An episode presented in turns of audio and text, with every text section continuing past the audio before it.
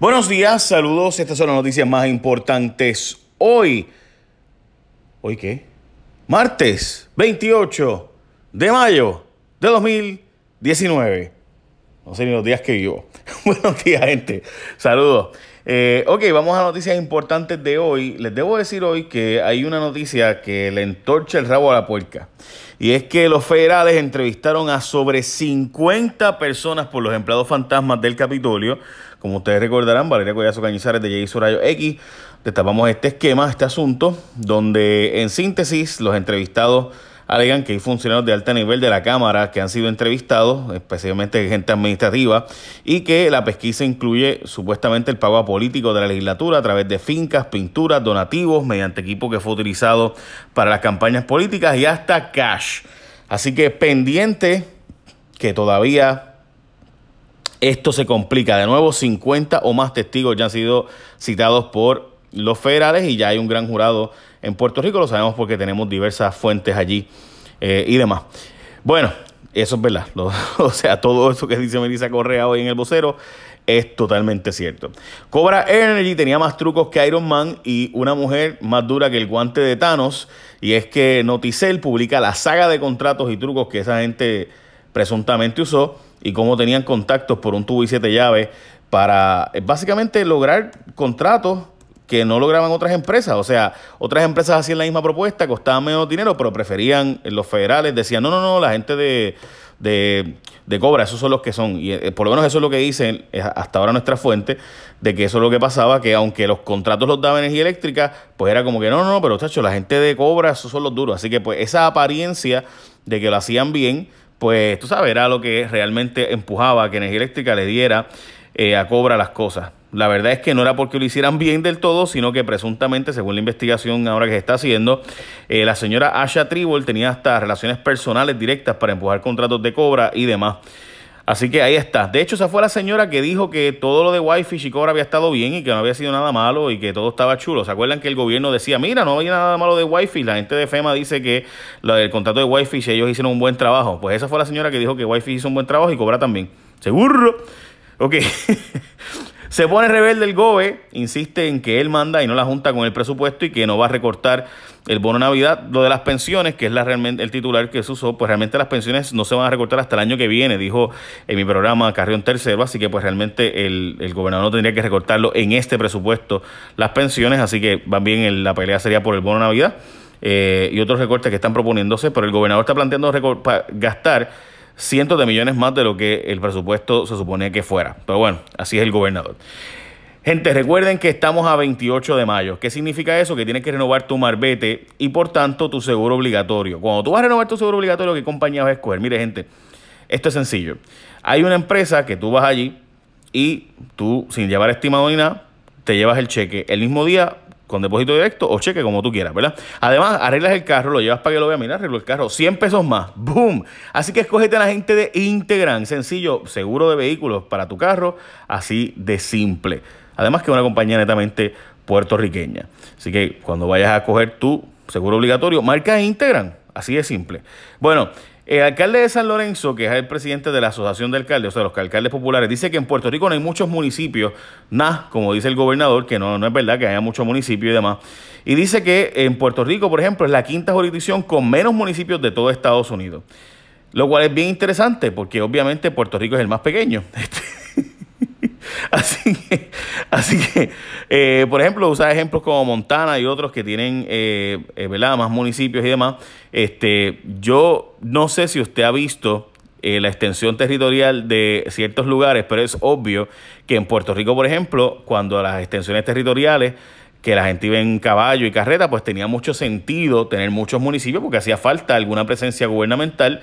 Eh, en, por ejemplo, si tú ibas de, de San Sebastián para Guadilla a llevar, y digo ese ejemplo porque tú llevabas ¿verdad? En carretas, los frutos de la agricultura o, eh, ¿verdad? La, central plata, que, ¿verdad? Que es una central de azucarera allí, pues llevar de ahí a Guadilla puede acogerte un día, este, porque pues obviamente con tus carretas, tus caballos, etcétera.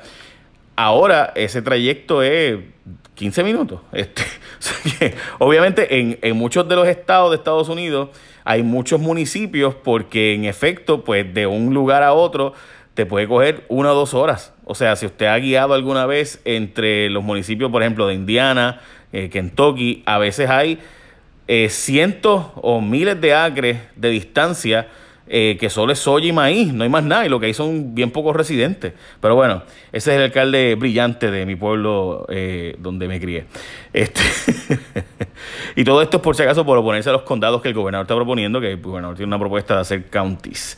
De hecho, a los alcaldes están pillados ahora mismo porque pidieron tiempo extra para entregarle documentos a la Junta la mayor parte de los alcaldes elegidos, by the way, por la Junta han dicho, nueve de los diez han dicho que no van a cumplir con que se le entregue los documentos la semana que viene a la Junta de sus planes fiscales porque no tienen la forma de hacerlo. Mire, la verdad es que sí, la Junta le dio un deadline bastante corto y podrán pedir un tiempo adicional, pero por otro lado, esto demuestra la falta de transparencia que tienen los alcaldes en entregar estados financieros y documentos que deberían ser públicos y deberían estar al día contablemente. De hecho, el alcalde de San Sebastián, que es un CPA, que es de los probablemente alcaldes que más eh, right tiene, ¿verdad? Más, más derechito tiene el municipio en cuanto a, al tema eh, contable, ¿no? De contabilidad, pues tipo CPA.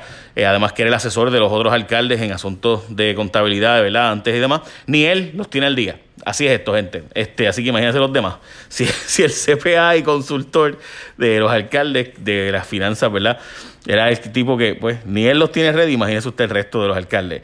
Así que esto demuestra de nuevo que cuando tú le pides a los alcaldes estado financiero, documentación oficial de dónde están gastando los chavos, en qué están gastando los chavos, cómo están gastando los chavos, cuáles son las proyecciones de gastar chavos, no las tienen. Y después se quejan de que no le entregan los, los dineros de FEMA rápido, los seguros no le pagan rápido, pero es que, pues, hay que documentar. Bueno. Repletas las cárceles de confinados preparados académicamente. Alrededor de 4.500 confinados tienen estudios universitarios, desde contabilidad, ingeniería, educación, artes plásticas y demás, desde bachilleratos hasta de doctorados en enfermería y demás. Pacientes de VIH denuncian abandono y falta de servicios. Es que denunciaron que el Departamento de Salud los tiene en el abandono porque desde hace meses incumplen con pruebas de carga viral que son esenciales para evaluar el progreso de su tratamiento. Esto fue una portada del Nuevo Día y hoy está en primera hora. Es una historia bien importante que hay que darle seguimiento. Las personas portadoras del virus van a estos centros a hacer ese tipo de análisis. Se les dice que tienen que ir a laboratorios privados y que a su costo, porque según se está alegando, el gobierno desde hace un año no le ha hecho pagos a la compañía que se encarga de suministrar el equipo y reactivar para que las pruebas se hagan. Estas pruebas son bien importantes, particularmente para los 9.000 pacientes de VIH, y de hecho hay unos fondos federales para eso. Eh, así que, ¿qué rayos estarán haciendo? Pues solo ellos sabrán. Pero sí, hace tiempo nos habían dicho que en el Departamento de Salud, y de hecho tengo que decir que la prensa le ha dado mucho seguimiento a esto, eh, fue portada de los periódicos. O sea, estamos hablando de, pacientes que no se hacen las, las cargas virales. Hello. O sea,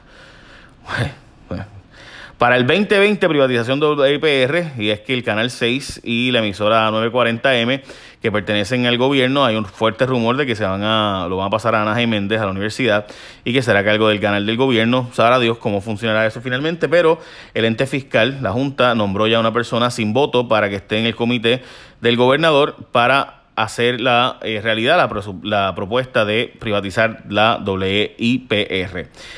Y obviamente, pues es, tiene sentido pasárselo además a Ana Jiménez porque pues tienen la conexión ahí para poder pasar. Recuerden que una institución sin fines de lucro, etcétera, y pues pueden pasar, por ejemplo, los canales de PBS, etcétera, de Estados Unidos.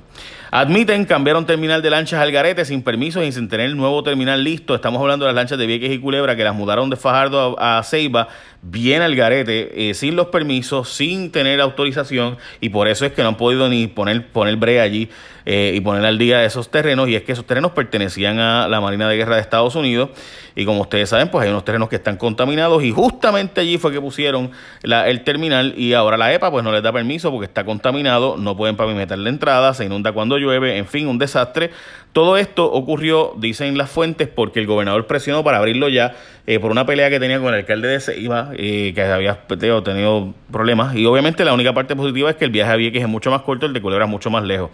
Eh, pero eh, en fin, por eso es que ha habido tanto tequemeneje y es por una pelea interna del PNP que había entre el alcalde de Ceiba y el gobernador. Y finalmente apretar la Comisión de Hacienda, la Comisión de Hacienda de la Cámara aún tiene en sus manos decidir el futuro de varios proyectos como el Código de Incentivos, el proyecto de apuestas deportivas y en línea y también tiene que producir un proyecto de enmiendas técnicas de la reforma contributiva y también el presupuesto. A todo esto estamos a menos de un mes de que ellos tengan que entregar todos estos documentos y todas estas aprobaciones porque recordarán ustedes que hasta el 25 de junio tienen para aprobar medidas en la legislatura. Básicamente, esas son noticias más importantes. Oye, échame la bendición. Buen día.